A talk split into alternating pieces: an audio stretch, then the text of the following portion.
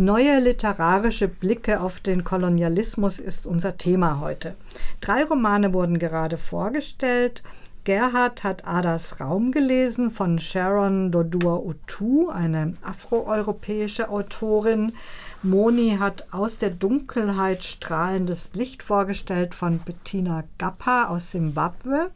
Und Hardy hat sich mit Robert Kochs Affe beschäftigt von Michael Lichtwag-Aschoff, deutscher Arzt und Schriftsteller. Alle drei Romane setzen sich auf ganz verschiedene Weisen mit der kolonialen Vergangenheit auseinander. Vielleicht könnt ihr noch mal zusammenfassen, äh, in welchen kolonialen Settings eure Romane jeweils spielen und was man da über koloniale Gewaltstrukturen, über Raub, Ausbeutung und so weiter erfährt. Gerhard in Adas Raum ist das wahrscheinlich gar nicht so einfach zu beantworten, äh, weil es ja nur erstens nur zum Teil, nur ein kleines Teil in Westafrika spielt. Ne? Aber spielt es, aber es geht schon auch um koloniale Ausbeutung und Raub. Du hast ja zum Beispiel auch dieses Armband da angesprochen. Mit Betonung auf auch. Ich glaube, man ah, muss schon ja, voranschicken, dass Kolonialismus nicht das einzige Thema ja. äh, dieses Buches ist. Ist, glaube ich, mhm. ganz wichtig, ja. weil äh, eben gerade der NS-Teil sich da nicht einordnen lässt. Aber zum Beispiel die Handlung, die in Westafrika spielt, im heutigen Ghana bei Accra, äh, also die ist schon geprägt davon, dass da mitten in so eine Dorfgemeinschaft portugiesische sogenannte Entdecker reinplatzen. Also eigentlich ist diese Geburtsszene zuerst da. Auch dieser vorkoloniale Raum ist nicht konfliktfrei. Da gab es irgendwie auch schon Auseinandersetzungen. Also ähm, und die Entdecker waren auch schon mal da, ja. Und die bringen auch jemand mit, den sie vorher verschleppt haben der dann ja in Kontakt treten soll mit den Leuten, ja. Und äh, diese Entdecker werden ja, das ist glaube ich so ein Kunstgriff, äh, hauptsächlich äh, aus der Sicht jetzt von so einem Objekt geschildert. Mal ist mhm. es der Reisigbissen, mal ist es diese Brise, die sozusagen allwissend ist und dann auch reinsehen kann in diesen Menschen, der ganz unfreiwillig dahin geht, äh, weil er in finanziellen Schwierigkeiten Der ist, aber im, ja, aber im Auftrag von dem größeren Kaufmann. Insofern werden da schon so Strukturen angesprochen, die so ein bisschen eine Einsicht gewähren mhm. in, in, in dieses koloniale Bestreben. Und es geht einerseits darum, irgendwie eben Sklaven zu finden, also es geht knallhart um Entführung und es geht auch um das Zwiespältige, dass äh, ja, auch die internen Konflikte und Strukturen, wo, wo jetzt ein größerer Auftrag dahinter steckt und noch ganz unklar ist, was der Einzelne da will. Also das finde ich eigentlich auch ganz gut, dass es nicht so einem einzelnen bösen Willen äh, sozusagen zugerechnet wird, dieses koloniale mhm. Bestreben, sondern dass da auch konflikthafte Strukturen auf dieser westlichen portugiesischen Seite mit äh, da drin schwingen, auch Rivalisierungen, äh, Rivalitäten mhm. zwischen den einzelnen Figuren und je nachdem, was für eine Schicht die da vertreten. Mhm. Ja. ja. das finde ich ähm, interessant, weil da könnte ich jetzt gerade mit anschließen, weil ähm, in meinem Roman ist eigentlich eine, die, die Schlüsselrolle spielen die arabischen und afrikanischen Sklavenhändler und Fänger. Also es geht jetzt überhaupt nicht nur um Kolonialismus, eigentlich gar nicht, ähm, sondern es, ist, es handelt von der Übergangszeit von dem äh, innerafrikanischen und ähm, transatlantischen Sklavenhandel zur europäischen Kolonisierung in Zentralafrika. Also an den Küstenregionen war, war bereits kolonisiert, aber Zentralafrika eben noch nicht. Das war noch quasi Terra Incognita. Und ähm, zu Beginn des 19. Jahrhunderts, beziehungsweise ja in der Folgezeit, ähm, haben die Engländer dann Expeditionen da losgeschickt, um einerseits die Sklaverei zu beenden, die schon auf dem absteigenden Ast war. Es gab genug mhm. Sklaven und äh, die, ja, die wirtschaftlichen Bedingungen haben sich geändert über die Industrialisierung. Man hat sie nicht mehr gebraucht, aber man hat hand, neue Handelswege gesucht und da setzt eben der Roman ein, genau in dieser Übergangszeit zwischen der atlantischen Sklaverei und dem beginnenden europäischen Kolonialismus in dieser Zeit. Mhm. Also kann man auch sagen, das, was an Gewalterfahrung quasi ähm, da ist, jetzt bei deinen Hauptpersonen, bei Bettina mhm. Gappa, ist dies, die Versklavung von. In erster Linie durch ähm, innerafrikanisch, also durch, ja. äh, durch Mohammedaner zum Beispiel, also aus dem arabischen Raum, mhm. das war ganz stark. Und der Verkauf natürlich. Mhm. Und das, äh, das ist da eigentlich fast die Hauptrolle da drin. Genau. Mhm. Ja, das Interessante ist, dass du jetzt sagst, ähm, in deinem Roman geht es nicht um Kolonialismus. Da geht es nur darum, dass die arabischen ähm, Stämme oder so weiter, die jetzt äh, als Sklaven nehmen oder so. Da knüpft der Autor hier direkt drauf an. Michael. Er tut nämlich dann so eine, ähm, so eine äh, Argumentationskette in diesen deutschen Vertretern jetzt aufkommen lassen, die sagen, Kolonialismus gibt es ja schon lange in Afrika, mhm. weil die Araber haben das ja eigentlich erfunden, den Sklavenhandel.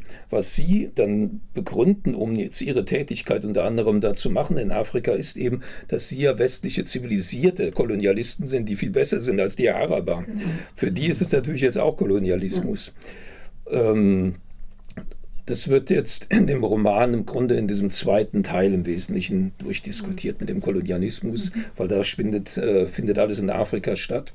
In und Tansania dann sieht man jetzt, äh, wie dann die Eisenbahn gebaut werden soll. Aber der Schwerpunkt in der Berichterstattung ist eben zum einen, ähm, man muss das Land frei halten von diesen Seuchen, damit die Deutschen mhm. sich da eben gesund ansiedeln können. Dann werden sie dieses Land dann äh, eben nicht einfach so ausbeuten, mhm. wie die Engländer das machen, die auch immer als Gegenbeispiel dann kommen, sondern sie werden es kultivieren. So wird also praktisch diese Argumentation durchgeführt. Sie entfalten im Grunde dieses Land und davon profitieren dann auch die, die Einheimischen. Wir sind also keine kolonialen äh, Besatzer, die nur ausplündern, sondern wir bringen die Eisenbahn dahin. Das ist so. Und wir bekämpfen die Seuchen. Das war sozusagen der ideologische Impetus von diesen ganzen Medizinern, die jetzt da reingekommen sind, weil sie eben so auf die Art und Weise das Brutale dann irgendwie erklären können, aber sie halten es nicht durch. Und das Interessante an dem zweiten Teil ist zum Beispiel, die Geschichte wird erzählt, also die Expedition 1905.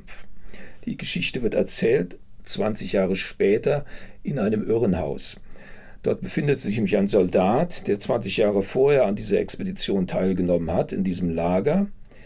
In Tan Tansania. In Tansania, der aber, und nicht nur er, das gesamte Besatzungspersonal ähm, ähm, in dem Lager wird im Laufe dieser, ich weiß nicht, wie lange es geht, ein Jahr oder was, haben die das Lager, werden die alle wahnsinnig. Samt ihm, viele sterben auch weg. Also die vertragen das im Grunde gar nicht, was sie ideologisch drauf haben in der mhm. wirklichen Welt. Mhm. Und er wird dann auch verrückt, wird dann ins, ins äh, in die Heilanstalt gesteckt und schreibt praktisch die ja, Erlebnisse auf. Robert Koch, oder wie? Nein, dieser Soldat. Also Achso, der zweite, Soldat. Ah.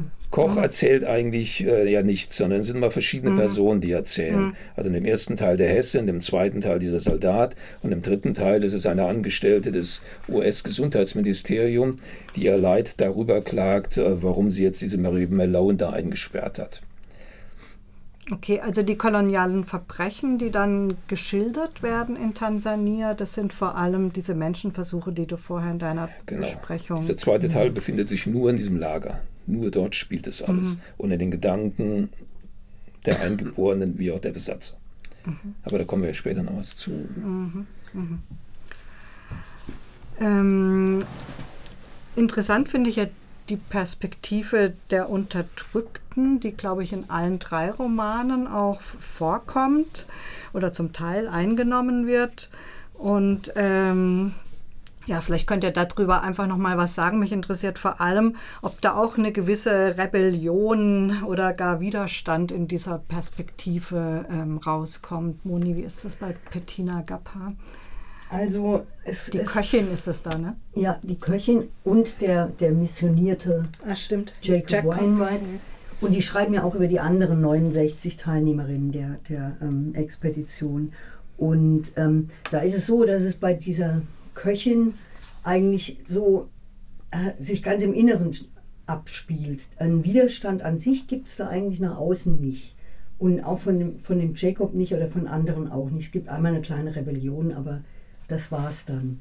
Ähm, was aber interessant ist, ist eine Figur da drin, die ganz unsympathisch und ganz äh, verschlagen quasi beschrieben wird, der aber immer die, die Sachen genau auf den Punkt bringt und genau weiß, was da eigentlich mit, äh, mit den Leuten passiert, was mit dem Land passieren soll, äh, was die Pläne der, der Engländer da drin sind und das exakt auf den Punkt bringt, aber keine Identifikationsfigur da drin ist. Und auch er scheitert, er wird umgebracht von dieser Expedition, weil mhm. er sich als Mörder herausstellt. Und das ist, fand ich aber auch das Interessante da drin, dass diese Perspektiven, da kannst du nie irgendwie sagen, ja, das ist jetzt irgendwie deine Identifikationsfigur mhm. oder so, mhm. sondern es ist sehr verwoben ineinander und sehr ähm, vielschichtig, wie mhm. gesagt. Mhm. Darf ich nochmal nachfragen, der Jacob, der ist doch missioniert worden. Der ist missioniert worden. Aber von wem denn, wenn da vorher keine Ja, das ist ein bisschen eine schwierige Geschichte. Der ist aus seinem eigenen Stamm verkauft worden und Aha. dieses Schiff wurde bereits, also bereits als er erst 15 war oder so aufgebracht von Engländern und die haben ihn nach Indien gebracht. er wurde in Indien in einer Schule erzogen, in einer Missionarsschule. Spricht, in der christlichen? In der christlichen Missionarsschule. Mhm. Spricht perfekt Englisch und ist eine historische Figur, von dem gibt es diese Tagebuchaufzeichnungen. Ah. Die sind also real. Okay. Wie viel davon Realität ist, was sie jetzt wiedergibt, das weiß ich natürlich nicht. Weil das ist immer ganz okay. Fiktion und Realität, wie gesagt, das sprengen wir hier. Okay. ähm, Gerhard, wie ist es denn äh, in Adas Raum? Da werden ja ganz verschiedene Perspektiven eingenommen, aber die Perspektive der kolonial Unterdrückten, also das scheint mir gerade der Clou mhm. dieses Romans zu sein, dass konsequent jetzt keine männliche und keine Perspektive der Unterdrücker drin ist, sondern eigentlich äh, so immer das andere, ja. ja.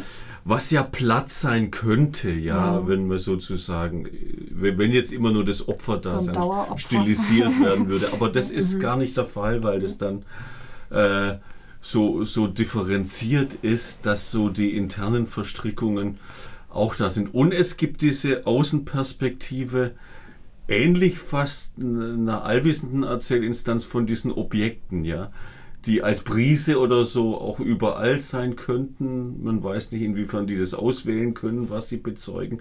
Aber das ist so eine Perspektive, äh, was ich eigentlich ganz interessant finde, sich zu überlegen, dass diese Sachen immer anwesend sind und sowas wie Zeugen werden äh, mhm. äh, die, die, dieser Unterdrückung. Ja.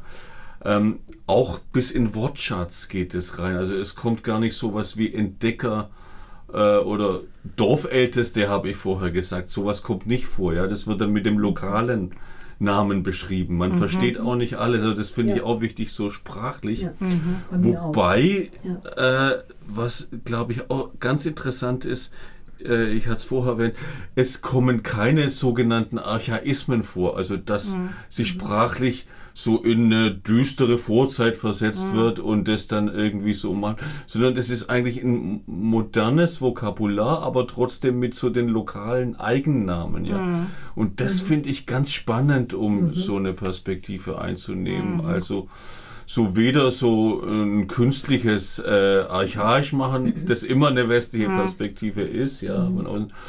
ähm, noch jetzt so eine pure Opferperspektive, sondern das verzweigt sich. Und, und da werden dann auch irgendwie ja, rebellische Handlungen, Widerständigkeiten beschrieben, ohne dass das jetzt gleich heroisch ist. In dieser zeitgenössischen Handlung, ja, wo die schwangere Ada eine Wohnung sucht, äh, wird sie mit dem ganz normalen Rassismus auf dem Wohnungsmarkt äh, äh, konfrontiert. Und da wird dann zwischen der Schwester und der Hauptfigur Ada diskutiert, ist es eigentlich eher widerständig, sich so einer demütigenden Behandlung zu entziehen und wegzugehen oder ist es eher widerständig, Widerworte zu geben da, ja? Also das finde ich auch ganz spannend, mhm. so auf so einer Alltagsebene. Was, da streiten sich auch die beiden Schwestern. Mhm. Was ist da irgendwie angemessener, gesünder auch für das eigene Selbstbewusstsein? Also das finde ich so, das sind ganz spannende Sachen. Mhm. Ist Ada durchgehend so als ein bisschen rebellische Person angelegt durch diese ganzen Zeiten oder? Ob das jetzt in einem Charakter begründet ist, lässt sich gar nicht so sagen, aber die Umstände machen sie dazu. Mhm. So würde ich das jetzt beantworten, ohne mhm. über diese Frage tiefer nachgedacht mhm. zu haben. Ja. Also es beginnen einem so Sachen, die fliegt von London über Paris nach Berlin und dann weiß sie nicht, in welche Schlange sie sich einreihen soll. Wir kennen das alle, EU-Citizens, Non-EU-Citizens, obwohl sie einen britischen Pass hat und äh, damals gerade noch Großbritannien zur EU gehört, wird ihr gesagt, als Schwarze reite ich in die Non-EU-Citizens mhm. ein. Ja, und mhm. der Pass, aus dessen Perspektive das erzählt wird, ist es dann auch noch, äh, kommentiert es dann auch noch ironisch. Ja, ja, das Gegenteil von gut ist gut gemeint, sagt der Pass dann. Ja.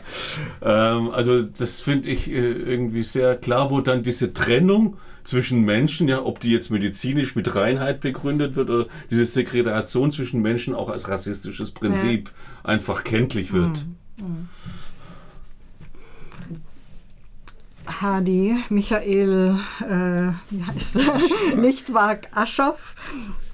Ähm, kann der sich auch, also da kommt ja auch einmal eine Perspektive, eine Perspektive ist aus Sicht eines Tansanias, oder? Also im zweiten Teil handelt es eben nur in Afrika, nur in diesem beschränkten Lager, da mhm. findet sozusagen das ähm, konzentriert sich praktisch dieser Widerspruch zwischen äh, Medizinsoldaten und der einheimischen Bevölkerung. Und das ist eigentlich ganz gut dargestellt. Die Deutschen meinen, sie organisieren das Leben dort, sie organisieren das Lager, sie haben alles im Griff, so dieses übliche. Und im Laufe der Geschichte zerfällt alles, weil sie praktisch sich weder mit, der, ähm, mit dem Klima ähm, auskennen, wie sie sich verhalten müssen, noch mit den Flussläufen, noch mit den ähm, ökologischen Zusammenhängen. Sie scheitern komplett haben aber eine ziemlich große ähm, äh, Gruppe von Leuten in diesem Lager, die sich selbst dann organisieren. Also die Widerständigkeit in dem ersten Teil, in diesem Lager, besteht darin, dass die Menschen sich das eigentlich selbst organisieren, wie sie sich in diesem Lager am besten zurechtfinden können, unabhängig von diesen Chaoten, die meinen, sie wären die besten Organisatoren der Welt.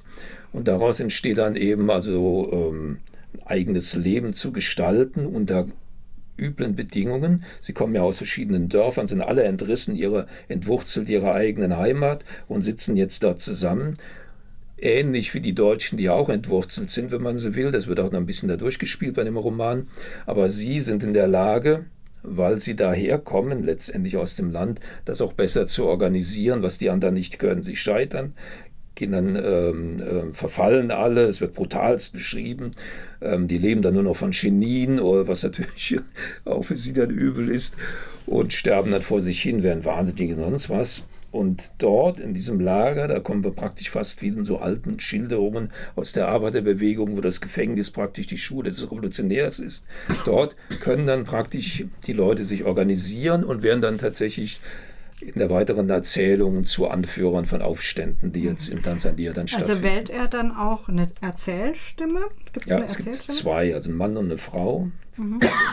die ähm, das dann praktisch organisieren. Beide sind äh, in Missionen ausgebildet Und die erzählen auch in dem Buch erzählen, also sie reden miteinander. Erzählen tut eigentlich ah, nur ah, dieser okay. Soldat. Mhm, mh, und es ist mh. eigentlich alles aus seinem Aufgeschriebenen, was er da in dieser Anstalt für sich aufgeschrieben hat. Das wird dann da zitiert.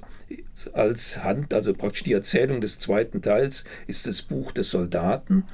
Und in dem Teil wird, ähm, was ich zum Beispiel zitiert habe am Anfang, ist als Zitat auch da drin, es wird aber nicht klar, ob das jetzt wirklich von Koch war, also dieses Zitat zum mhm. Beispiel mit diesem Fremden oder sonst was, weil im zweiten Teil hat er auch Zitate von Koch drin, die dann auch vermerkt sind, wo sie herkommen. Deswegen weiß ich jetzt nicht, ich habe das jetzt nicht überprüft, ob in diesem riesen Fundus von Kochs Schriften tatsächlich diese Zitate auch vorkommen. Achso, das könnte sein, dass das, was du vorher vorgelesen hast, gar dass nicht Dass es eigentlich nur von Zitat. ihm ist. Und ah, okay. Ja, die Stellen hat er nicht hinten ähm, als äh, Quelle dann äh, gesagt, wo es herkommt, sondern äh, insofern Okay. Vermute ich aber, dass es nicht sein kann, dass es so tatsächlich ja, erfunden schon, hat. Schon ich glaube nicht, dass es erfunden hat. äh, da kommen wir doch schon genau zu diesem Thema auch.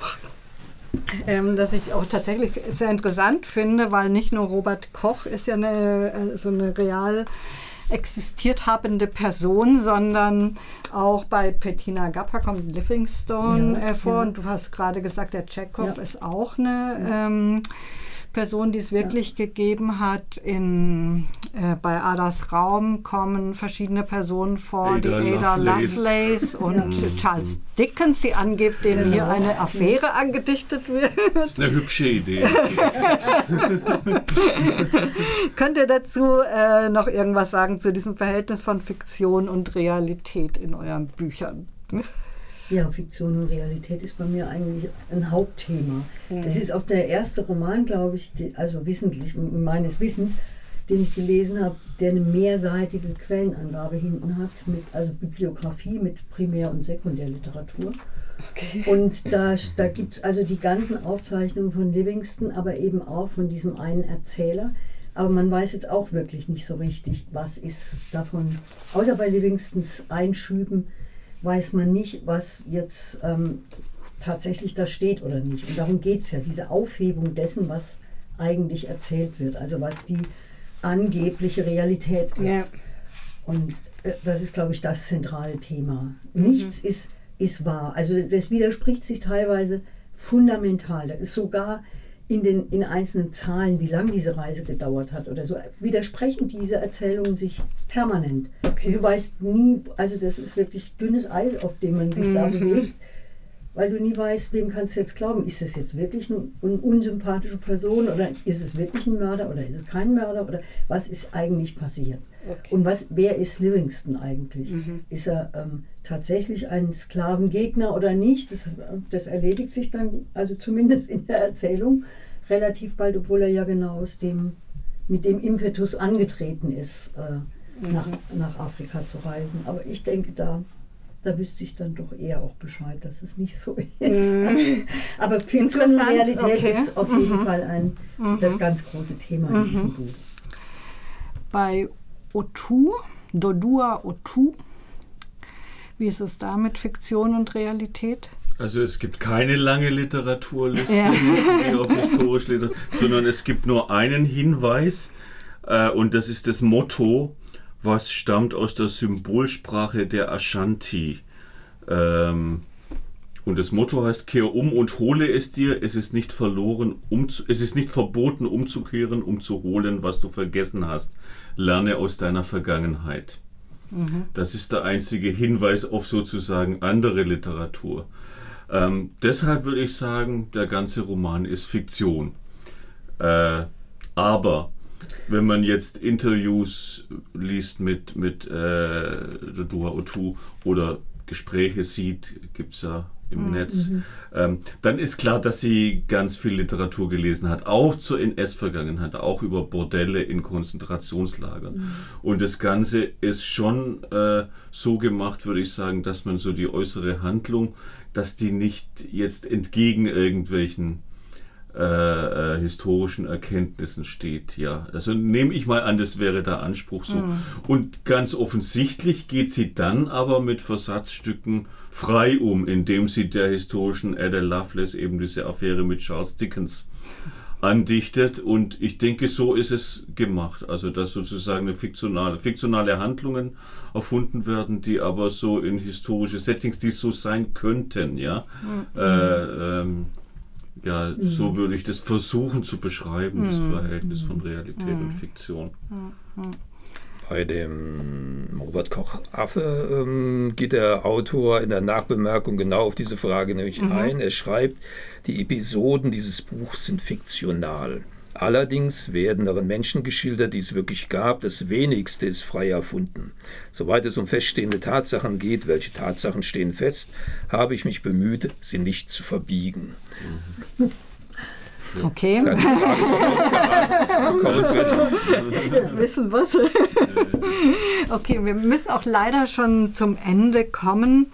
Wie immer ging die Zeit rasend schnell voran. Sag doch bitte nochmal, welche Bücher ihr vorgestellt habt.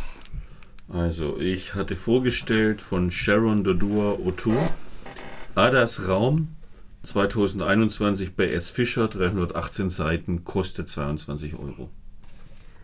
Ich habe Bettina Gappa vorgestellt, aus der Dunkelheit strahlendes Licht, aus dem Englischen übersetzt von Annette Grube, im Fischer Verlag erschienen, 411 Seiten und kostet 24 Euro. Und die ist entweder 2019 oder 2020 erschienen, das weiß ich nicht genau. Und ich habe vorgestellt Robert Kochs Affe von Michael Lichtwag-Aschoff, erschienen im Hörzel Verlag. 2021, hat 279 Seiten und kostet 24 Euro.